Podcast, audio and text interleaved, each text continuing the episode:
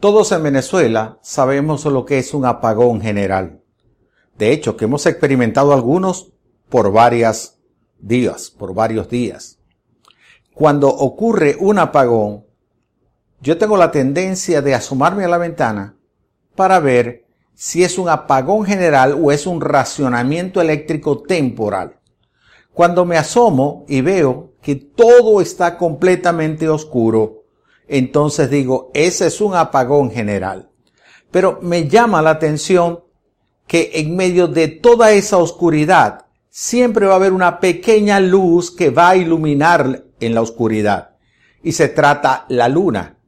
Dependiendo la fase en la cual la luna se encuentre, nosotros podemos saber cuán iluminada va a ser la noche.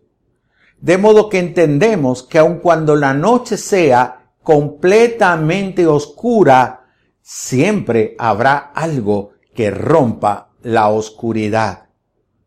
El apóstol Pablo le está haciendo un reto a la iglesia de Filipo. Le está diciendo que ellos deben ser la luz que rompa la oscuridad.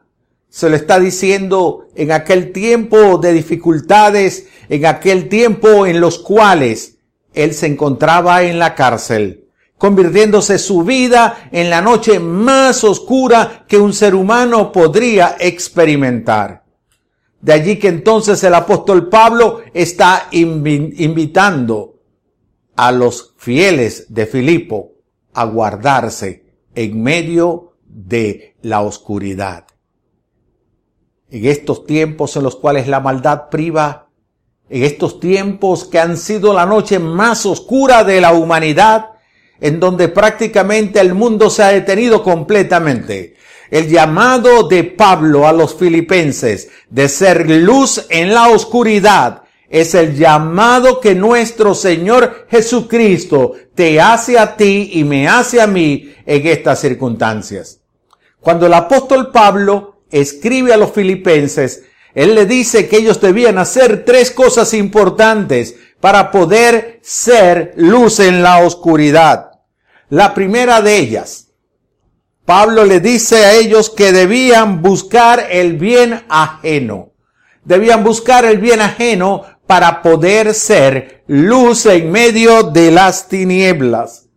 En los versículos del capítulo 2 de su carta, la cual estaremos estudiando en esta oportunidad, el apóstol Pablo en los primeros 3, 4 y 5 versículos, versículo 3, versículo 4 y versículo 5, él les está enseñando a ellos cómo debe ser un cristiano que busca el bien ajeno.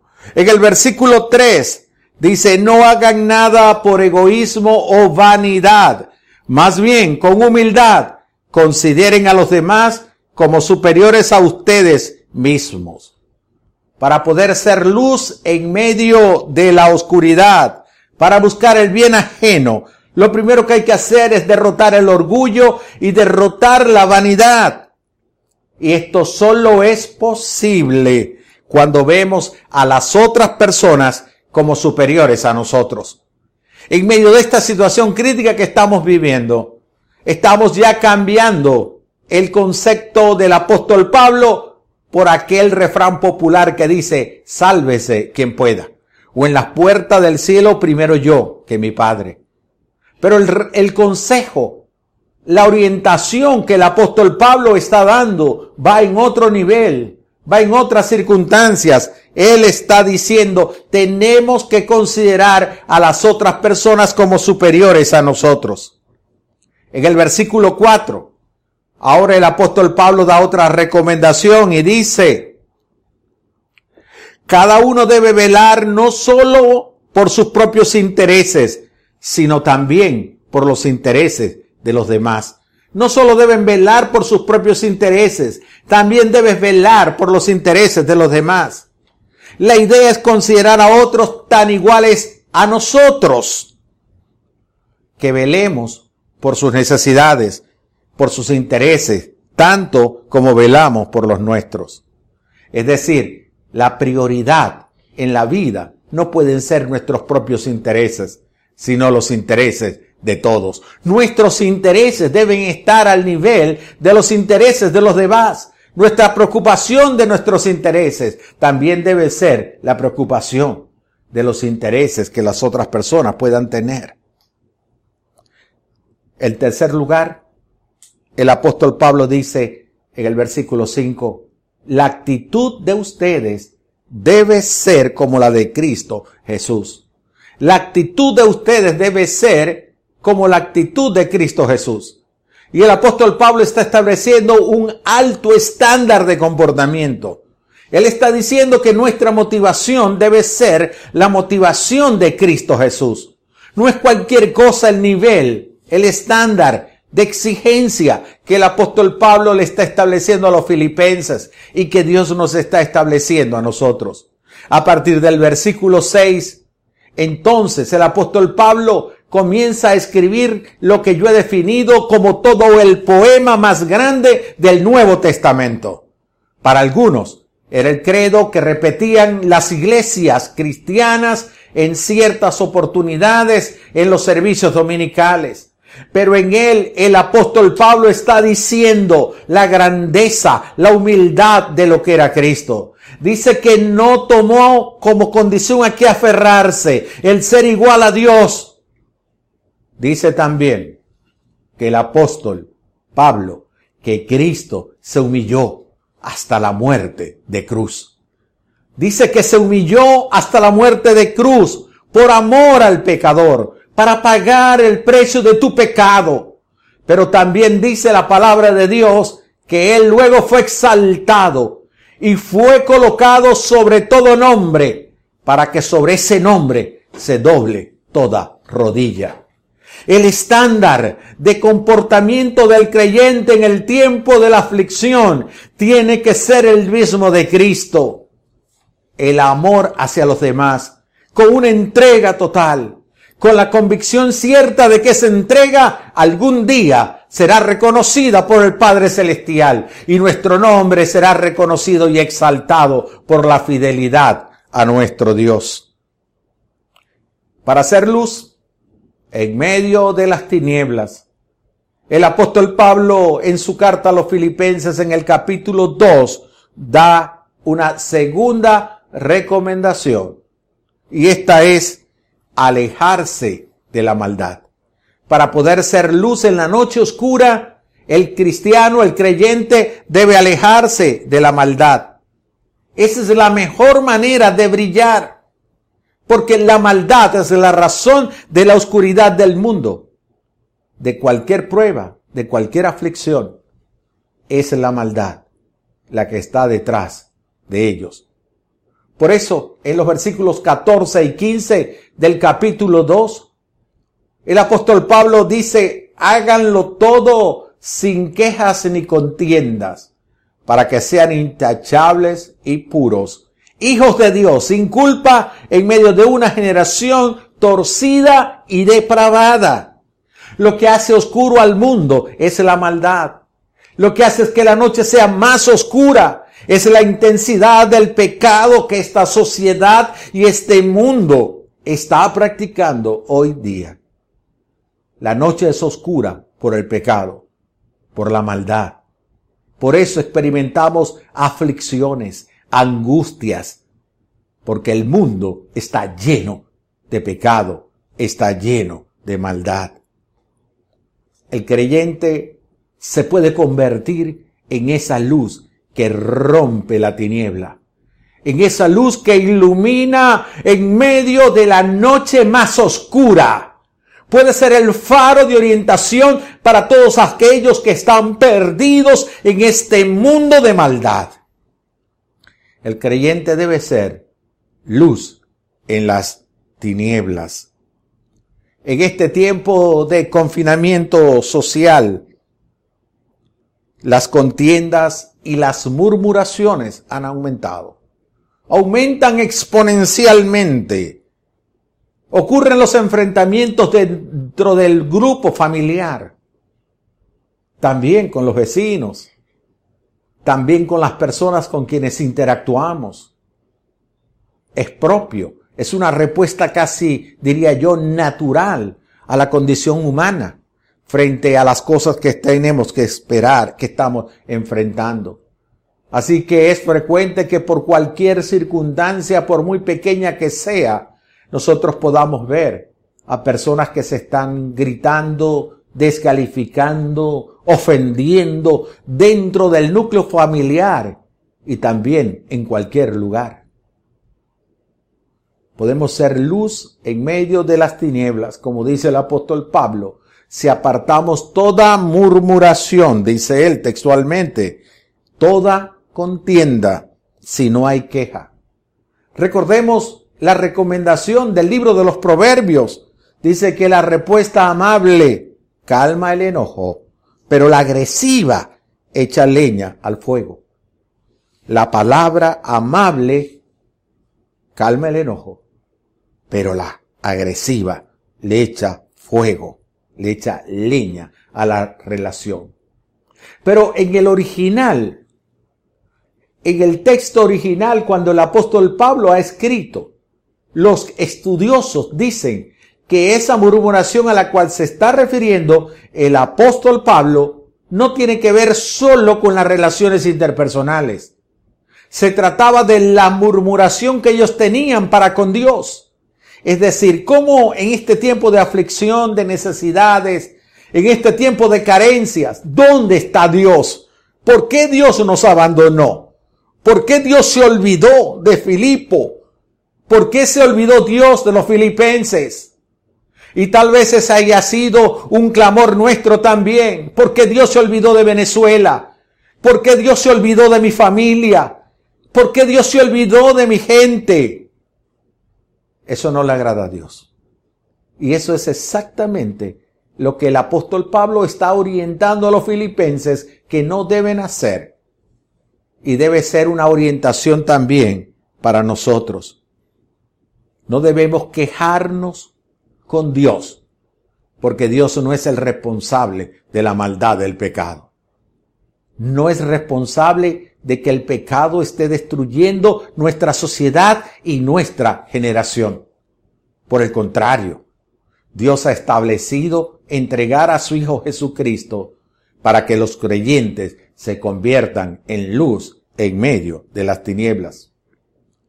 Según el teólogo Lenskin, los filipenses debían continuar haciendo lo que le correspondía a ellos como hijos de Dios, sin enfocarse en sus necesidades más apremiantes. Era la manera de mostrar humildemente su amor a Dios, quien había dado el ejemplo en Cristo Jesús. Que nuestro enfoque sea el agradecer a Dios por la salvación y la vida eterna el preocuparnos por compartir su verdad, como el mismo Señor Jesús le dijo a sus discípulos, que debían buscar el reino de Dios y su justicia, y todas las demás cosas les iban a ser añadidas. Para buscar o para brillar en la noche oscura, el creyente nunca debe dejar de creer. El creyente nunca debe dejar de creer. La incredulidad no te va a permitir ser luz en la oscuridad.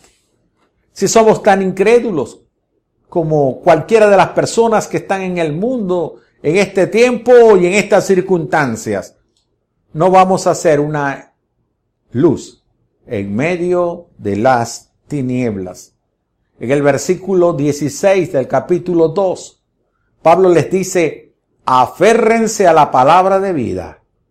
Entonces, el día que Cristo vuelva, me sentiré orgulloso de no haber corrido la carrera en vano y de que mi trabajo no fue inútil.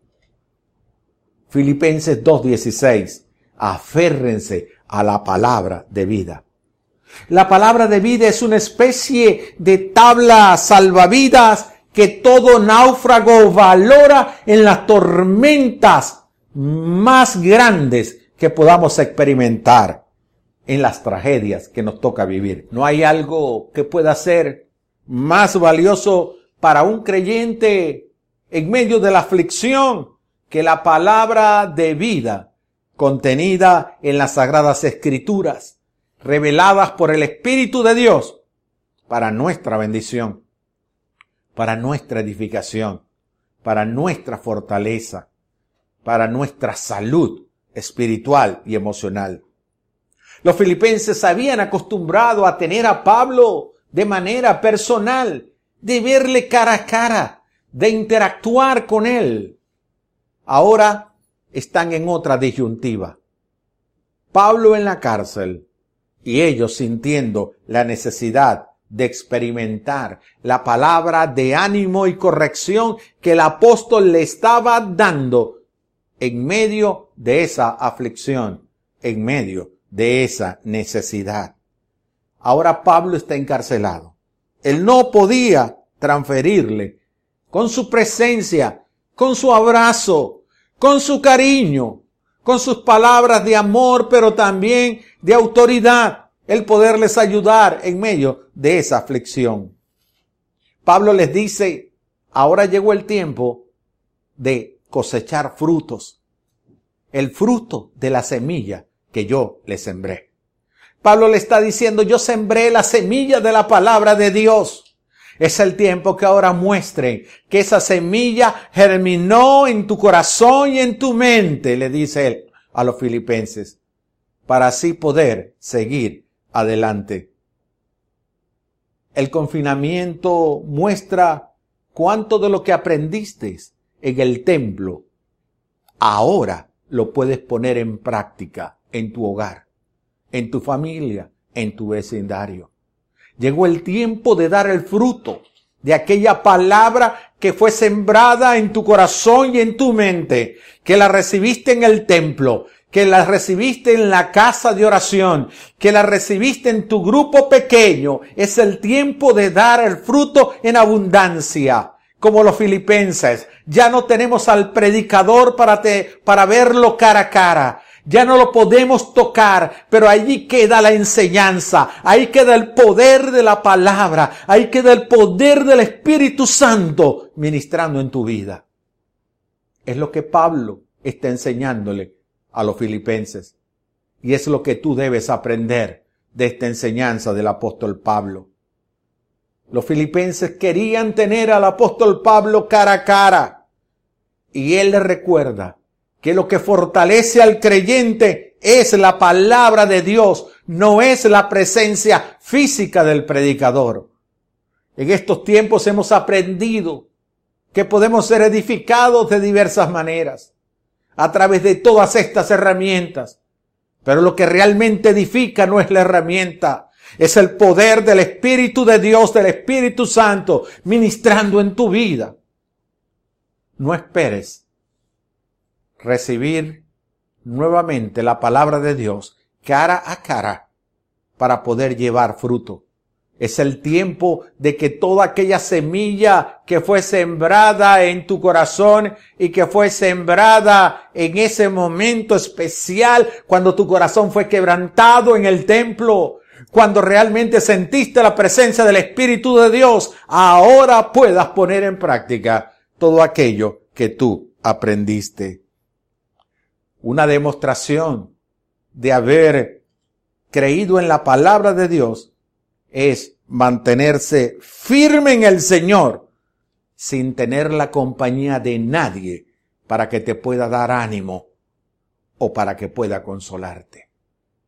De verdad es doloroso ver que las personas que están perdiendo a sus seres queridos no puedan despedirle, no puedan ir hasta su última morada terrenal y a veces era como que emocionalmente bueno ir y despedir a nuestros seres queridos que habían partido.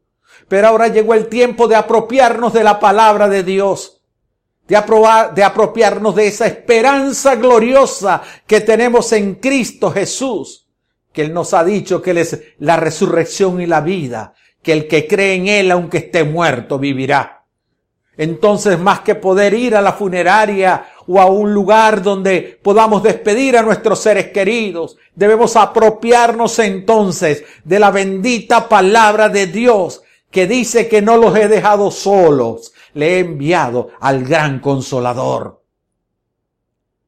las situaciones que vivimos son muy parecidas a la que la iglesia de Filipo estaba viviendo y a la cual el apóstol Pablo está escribiendo.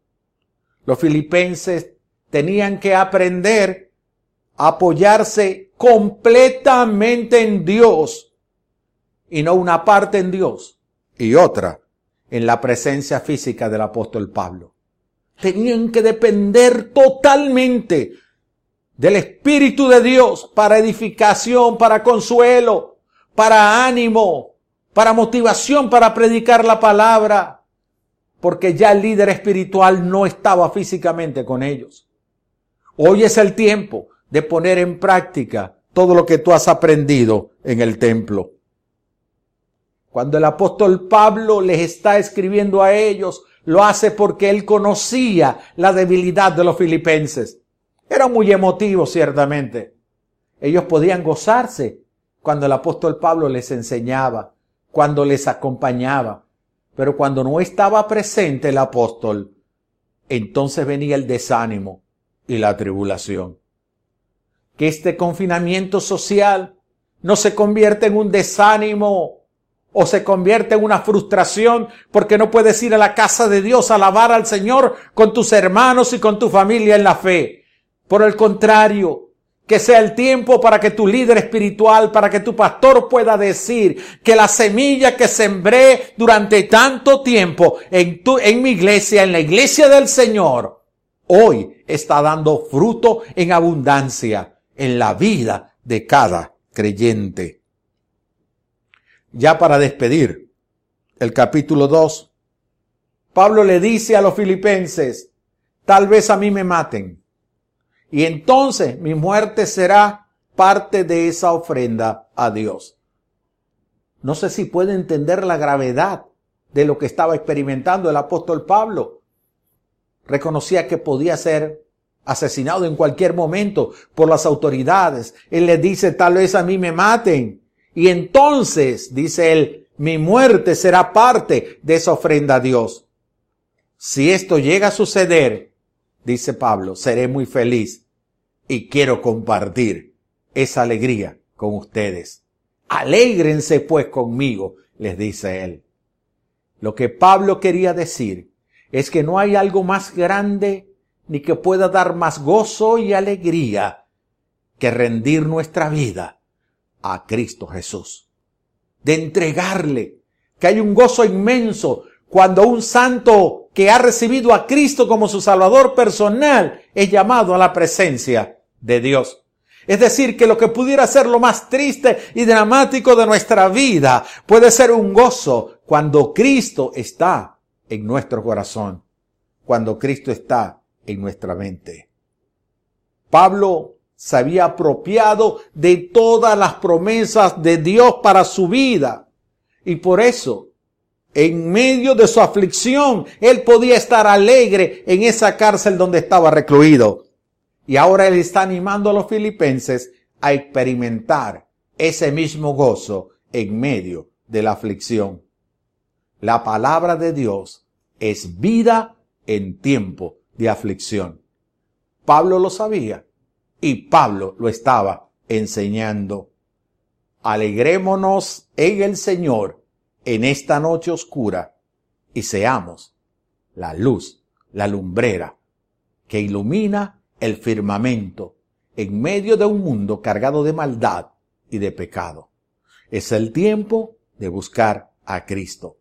Es el tiempo de invitarlo a entrar a nuestro corazón, de apropiarnos de su sacrificio hermoso en la cruz del Calvario, para que al recibirle como Salvador personal, entonces su Espíritu nos guíe, nos acompañe en toda o a toda verdad.